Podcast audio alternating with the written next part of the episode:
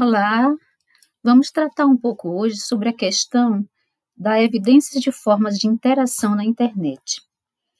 Precisamos considerar que as novas formas de interação na internet têm se caracterizado essencialmente pela centralidade da escrita, ou seja, a tecnologia digital depende totalmente da escrita.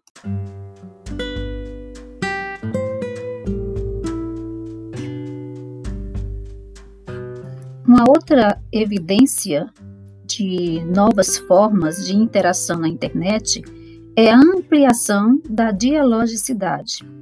Na internet, a interlocução se dá no sentido de todos para todos.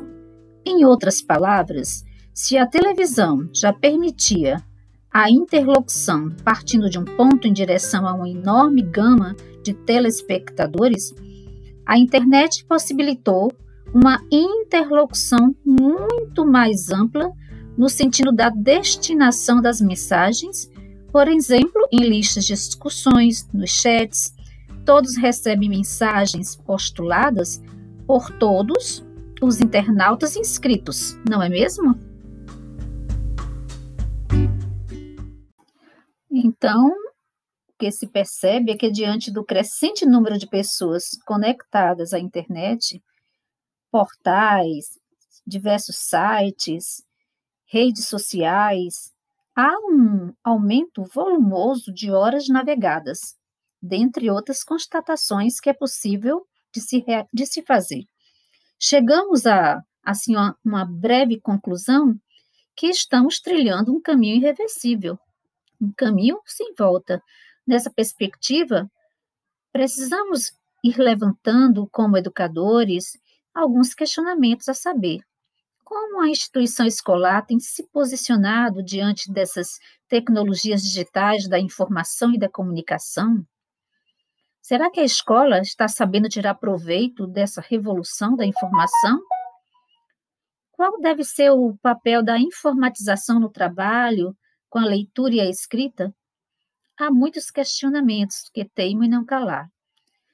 Em momento de ensino remoto, como este que estamos vivendo atualmente, em 2020, por conta da pandemia do coronavírus, algumas interrogações cercam o trabalho docente e também a postura do aluno.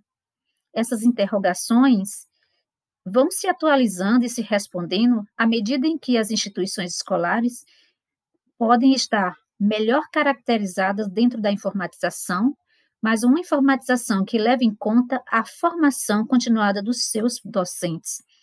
E mais que tudo, recebendo computadores ligados à internet e com eles entendendo a travessia dos hipertextos que vão invadindo o espaço escolar. Tanto alunos como professores estão imersos nessa realidade. E a questão da cidadania precisa ser repensada tanto na dimensão do professor como na dimensão dos alunos. Se os docentes de, de cada área de conhecimento não forem se apropriando deste trabalho com tecnologias da informação e da educação e com essa gama de informações que há na internet através das bibliotecas virtuais e uma série de outros portais e possibilidades, como que vão então ampliar e desenvolver uma prática discursiva digital frente aos seus alunos?